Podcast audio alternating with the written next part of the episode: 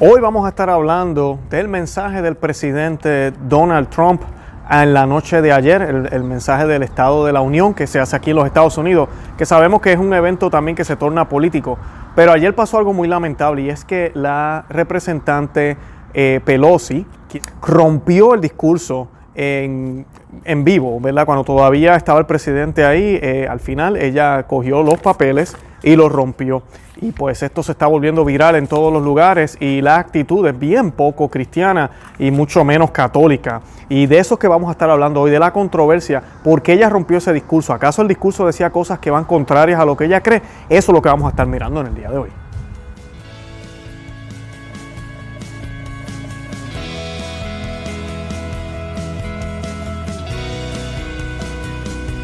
Bienvenidos a Conoce, Ama y Vive tu Fe. Este es el programa donde compartimos el Evangelio y profundizamos en las bellezas y riquezas de nuestra fe católica.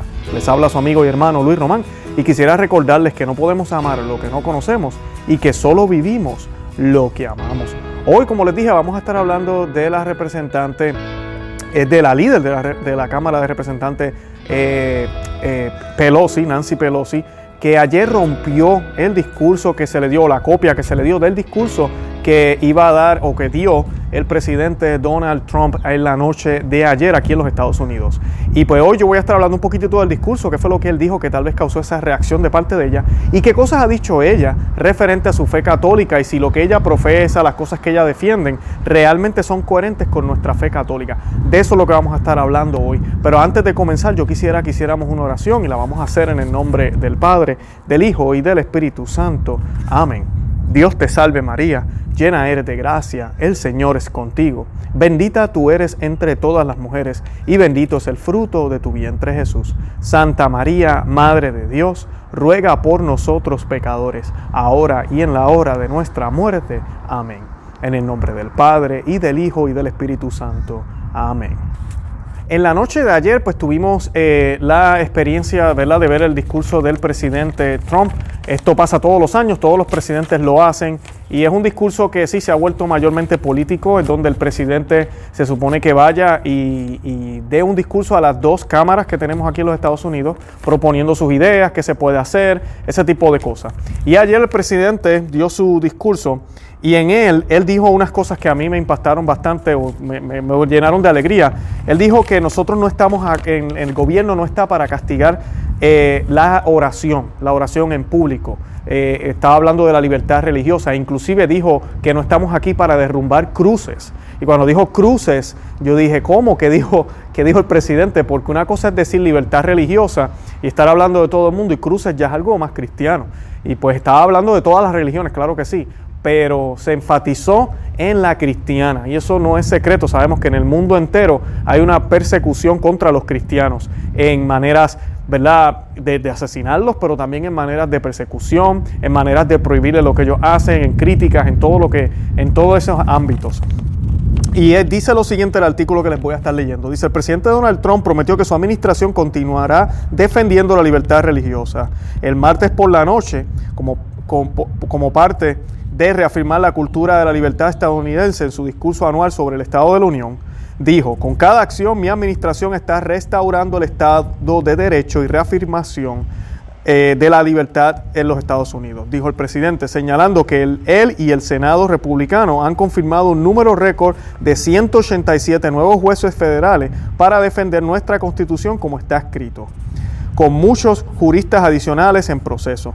Mi administración, dijo él, también defiende la libertad religiosa y eso incluye el derecho constitucional a rezar en las escuelas públicas, continuó Trump. En Estados Unidos no castigamos la oración, no derribamos cruces, no prohibimos los símbolos de la fe, no bloqueamos a predicadores y pastores. En Estados Unidos celebramos la fe, apreciamos la religión, levantamos nuestras voces en oración y alzamos la vista para la gloria de Dios. Y yo sé que muchos de ustedes estarán escuchando este programa y me estarán pensando, pero es que Donald Trump, el mujeriego, el billonario, el yo no sé, todo lo que queramos decir.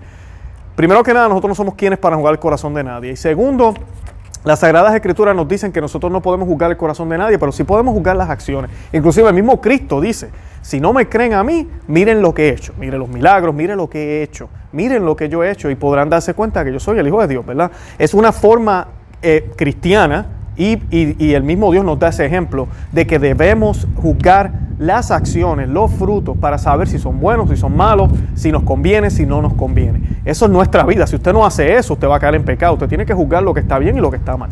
¿Y qué pasa? El presidente está hablando aquí, muchos dirán, bueno, yo no le creo al presidente, yo creo que él hace esto por votos. Bueno, pues veamos las acciones. Hemos visto los cuatro años que lleva ya en la presidencia un presidente que constantemente habla de esto. Segundo, le ha quitado fondos, millones de dólares a Plan Parenthood durante los cuatro años. Hemos visto el primer presidente que asiste a una de las marchas pro vida, que ningún presidente se ha atrevido a hacer eso.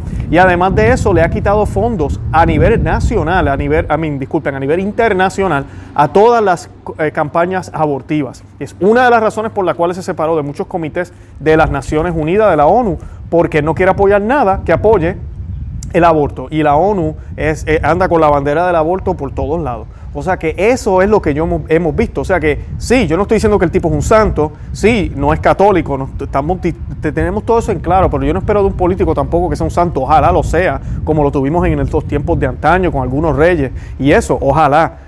Pero definitivamente Trump está dando señales de estar haciendo un cambio, de estar cambiando tal vez hasta su estilo de vida, no sabemos, el hombre ya está en edad y es un hombre ya adulto y pues puede ser que, mira, esté enderezando sus caminos. O sea que nuestra labor no es juzgar lo que él hizo, sino lo que está haciendo actualmente. Y escuchar este mensaje y independientemente de que sean supuestamente meras palabras, están siendo dichas el, desde la silla del presidente de los Estados Unidos, una de las sillas más poderosas del mundo entero. O sea que esto es algo bueno y debemos tomarlo con alegría y debemos saber que está bien. O sea que hasta ahorita el discurso, pues yo no le veo nada de malo. Y dijo sobre las cruces, como le mencionaba ahorita. Ahora, algo que me gustó fue que habló de las escuelas públicas. Y ustedes saben los problemas que hemos tenido aquí en los Estados Unidos con los tiroteos que han habido, las matanzas que han habido en las escuelas públicas. Esa es la solución. Introducir a Dios en las escuelas. Claro, él no está hablando de que se dé educación religiosa ni nada de eso, pero sí de dar la libertad a los estudiantes de que puedan reunirse, de que puedan tener sus oraciones, de que ellos puedan tener su tiempo para ejercer su fe en la escuela como, como debería ser. Y eso es importante porque hasta las iglesias, hasta las escuelas católicas, lamentablemente, por toda esta cosa de la discriminación, y el gobierno presionando, muchas escuelas católicas aquí en los Estados Unidos empezaron a quitar imágenes, empezaron a quitar los crucifijos, no porque es que tenemos estudiantes musulmanes y pues no queremos ofender a nadie. Es una escuela católica, ¿cómo es posible que eso esté pasando? Y en las escuelas de por sí eh, públicas, públicas, eh, si había algo, algún profesor que quiera tener alguna imagencita en su escritorio, lo que sea, los hicieron retirarla, todo ese tipo de cosas.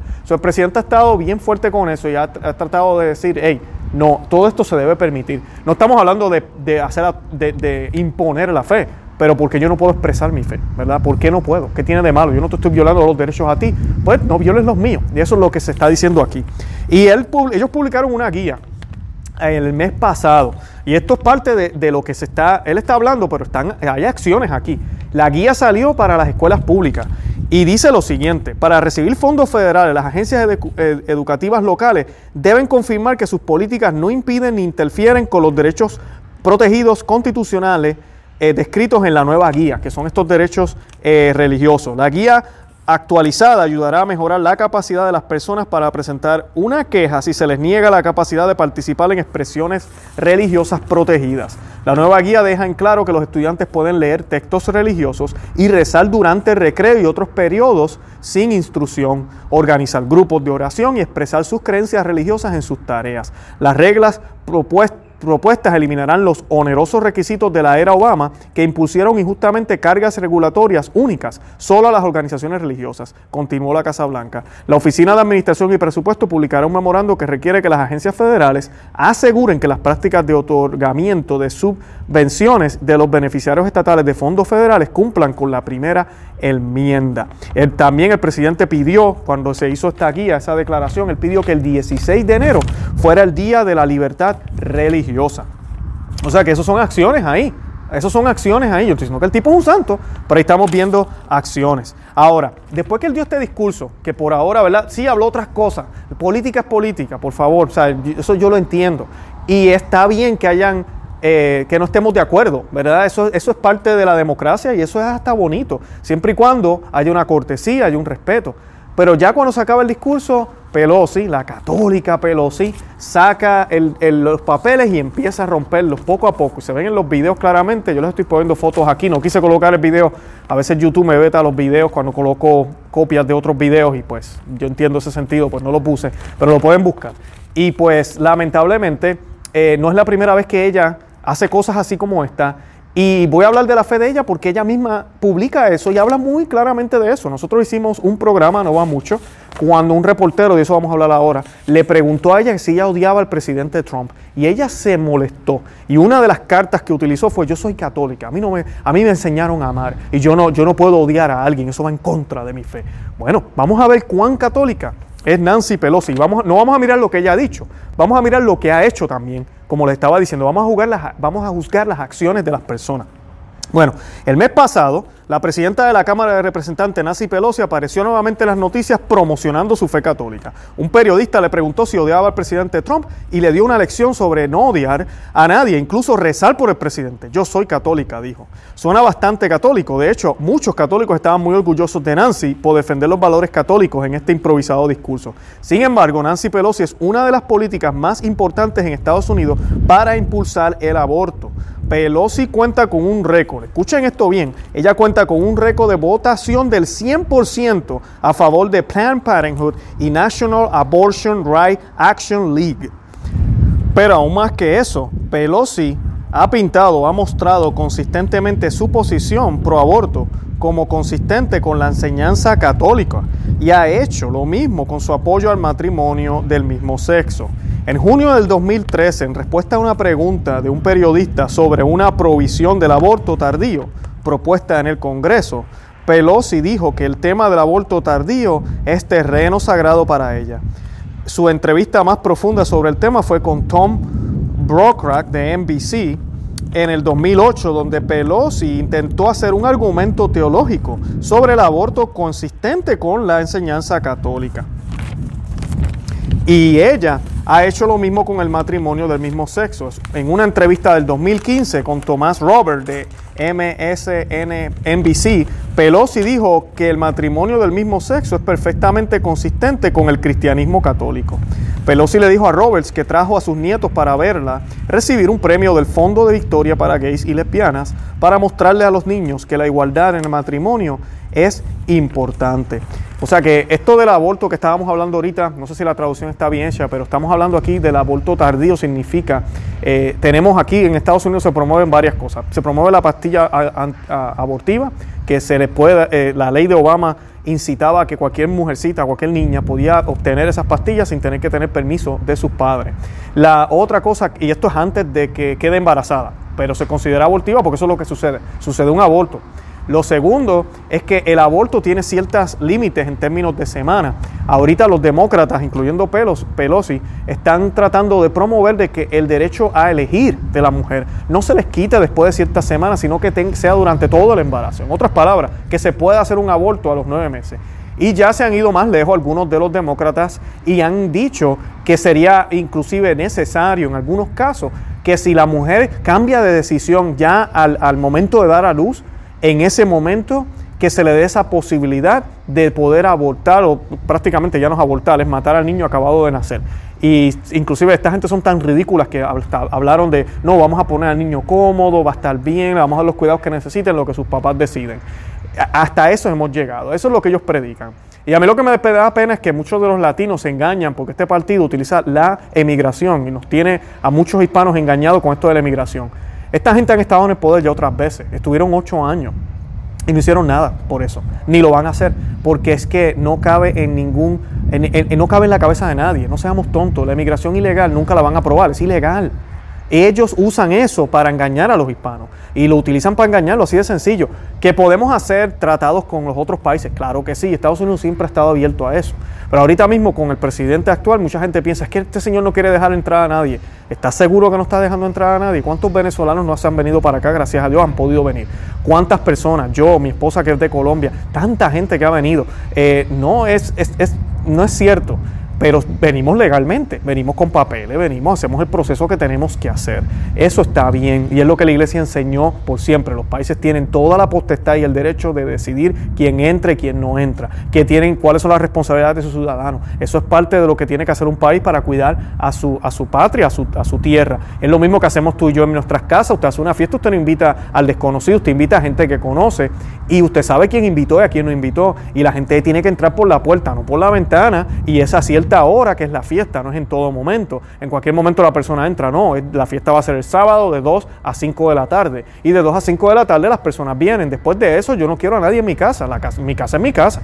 Y, es mi casa el lugar donde yo duermo, el lugar donde mi familia come. O sea que no, no todo puede ser tan al garete como algunas personas quieren que el mundo sea. Derrumbemos todo. Ajá. Lo que va a pasar es anarquía, caos, eh, van a haber robos, van a haber violaciones, ¿qué no va a haber? No se puede, tiene que haber orden. Nuestro Dios es un Dios de orden y nosotros como católicos no podemos apoyar nada que sea ilegal, nada que sea ilegal. Lamentablemente eh, eh, hay mucha distorsión del lenguaje y, nos, y, nos, y han engañado a muchísimos hispanos esta gente. Y lo que hay detrás de esto son otras cosas, otras cosas. Y una de ellas que ellos tienen detrás es el socialismo, el comunismo, la equidad, poner a todos por igual y esa falsa igualdad y este falso libertinaje, que no requiere ningún compromiso ni nada. Y eso es lo que promueven estas personas. Oh, no, la mujer tiene el derecho de elegir. ¿De elegir qué? ¿Por qué no eligió antes de acostarse con un hombre? ¿Por qué no eligió cuando hizo las cosas? ¿Por qué no eligió hacerlo bien? ¿Por qué no eligió ser virgen? ¿Por qué no eligió quedarse, eh, eh, cuidar su virginidad antes de casarse?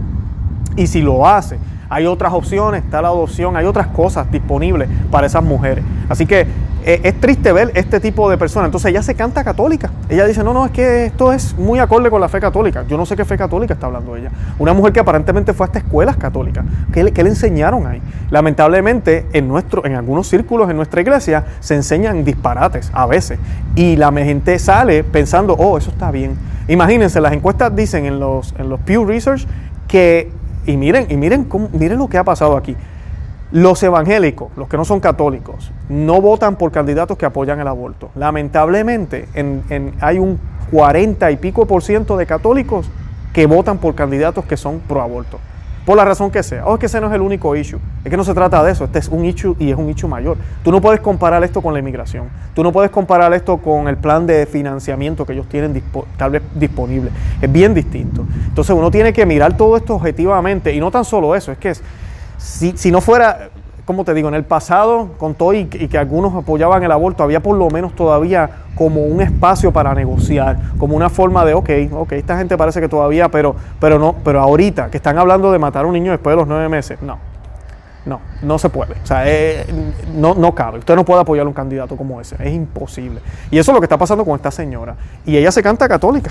Aquí dice Pelosi, quien se describió a sí misma como cristiana fiel y católica dominante, dijo que sus nietos preadolescentes necesitaban ver y estar presentes en una celebración gay y lésbica para darle la imagen de que, de que tenemos para todas las personas lo que significa la imagen de la Iglesia Católica, que, que tiene para todos que todos somos iguales. Ella dijo que el matrimonio entre personas del mismo sexo es importante y que sus nietos han estado escuchando este mensaje que apoya el matrimonio gay toda su vida, porque van a la escuela católica.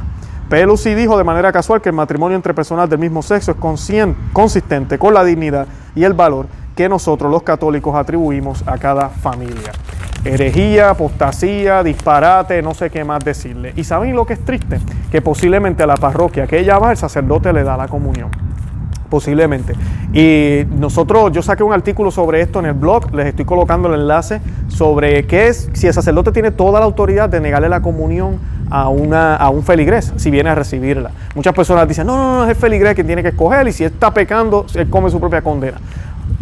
No, no es así. Si el sacerdote no conoce, ¿verdad? Y obviamente nadie puede juzgar el corazón de nadie porque ella sea demócrata, yo no voy a asumir que es, que es abortista, ¿verdad? Que apoya el aborto. So, si yo soy sacerdote, yo no sé lo que ella cree, ella nunca lo ha dicho públicamente, pues yo no puedo, yo no puedo hacer nada, yo le brindo la comunión. Pero si ella constantemente habla a favor de matar niños, a favor del matrimonio, que mal llamado matrimonio del mismo sexo, y todas estas cosas que van contrarias a la fe católica, y para colmo dice que la Iglesia Católica eso es lo que enseña, yo tengo todo el derecho de decirle, cuando usted cambie de posición, entonces yo le doy la comunión, porque ahora el pecado es público y es escándalo para los otros feligreses de la comunidad. Si yo le brindo la comunión, en un sentido yo le estoy diciendo a ella que sí, que, que, ella está bien y que puede recibir a nuestro Señor. Lo otro es que el sacerdote entonces no está velando por, el cuidado de nuestro Señor Jesucristo. Y lo más grave es que no está cuidando de su rebaño, de los demás que ven lo que está sucediendo, pero también el alma de Pelosi, porque Pelosi tiene un alma y queremos que ella se salve. Y si ella realmente para ella es importante recibir al Señor, ella debe entender que tiene que hacer un cambio de vida. Y entonces con ese cambio de vida vas a poder este, estar en comunión con el Señor. ¿Verdad? Porque debemos estar con Él, debemos ser coherentes primero antes de poderlo recibir sacramentalmente. Y pues lamentablemente eso no sucede ni sucederá en la vida de ella si ella no obtiene ese conocimiento, ese consejo de otros pastores. Así que tenemos que orar también por la iglesia porque la iglesia en esto no comenta. Pero ayer, ¿verdad? Ella cogió, rompió el, el discurso. Ella dice que no odia a Trump. Yo pensaría, yo creo que fue por odio y rabia. ¿verdad? Porque no le cae bien el hombre, por política, eso no tiene razón para hacerlo, no hay ninguna razón para hacer esto. O porque dijo muchas cosas en ese discurso que van contrarios a lo que ella cree. Entonces ella dijo, yo tengo que romper esta porquería. ¿Verdad? Lamentablemente eso fue lo que vimos ayer. ¿Qué clase de catolicismo vemos allá? Oremos por el alma de ella, oremos también por el presidente, oremos por todos los líderes del mundo, porque de verdad que necesitamos mucha claridad. Y nada, sigamos orando por la iglesia también. Bueno, los invito a que visiten nuestro blog, conoce amaevivetufe.com, que se suscriban aquí al canal en YouTube, que nos busquen también en todas las aplicaciones de podcast, nosotros estamos en todas ellas, y también nos pueden visitar en Facebook, Instagram y Twitter. Les pido encarecidamente que oren por nuestra peregrinación a México, a la Basílica de de la Virgen de Guadalupe. Estamos pensando hacerlo si Dios quiere, si no es este año, el año que viene, todavía no tenemos fecha, pero estamos trabajando en eso, así que manténganos en sus oraciones. Y nada, los amo en el amor de Cristo y Santa María, ora pro nobis.